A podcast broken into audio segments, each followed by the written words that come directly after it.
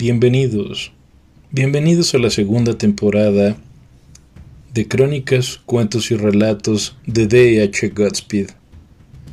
En esta ocasión les traigo una crónica titulada Algo en el agua.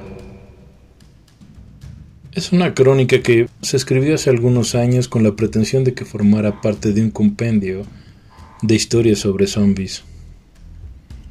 Dice algo así.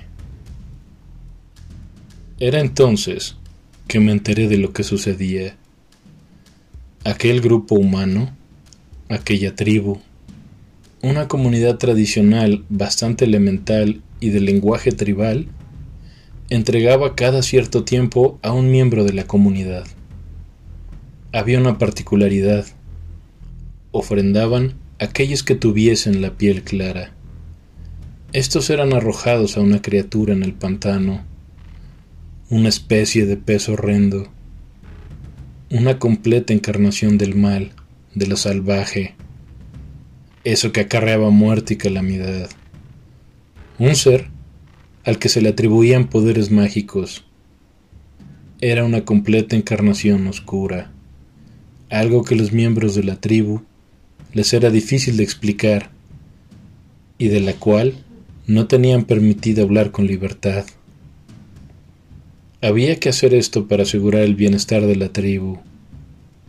Claro está, Nadie entregaba su vida como un acto heroico, y menos con conciencia del horror que significaría ser consumido por este demonio misterioso. Es entonces que un ritual, bastante reservado para algunos pocos, tenía lugar. En este se transformaba al ofrendado en una especie de zombi. Era despojado de su humanidad. Subtraían eso que lo hacía ser parte del grupo lo convertía en un muerto en vida, un ser con funciones reducidas, básicas e instintivas, lo suficientemente vivo para que este demonio de agua oscura entablara una pelea por la sobrevivencia. Y entonces todo se reducía a esto.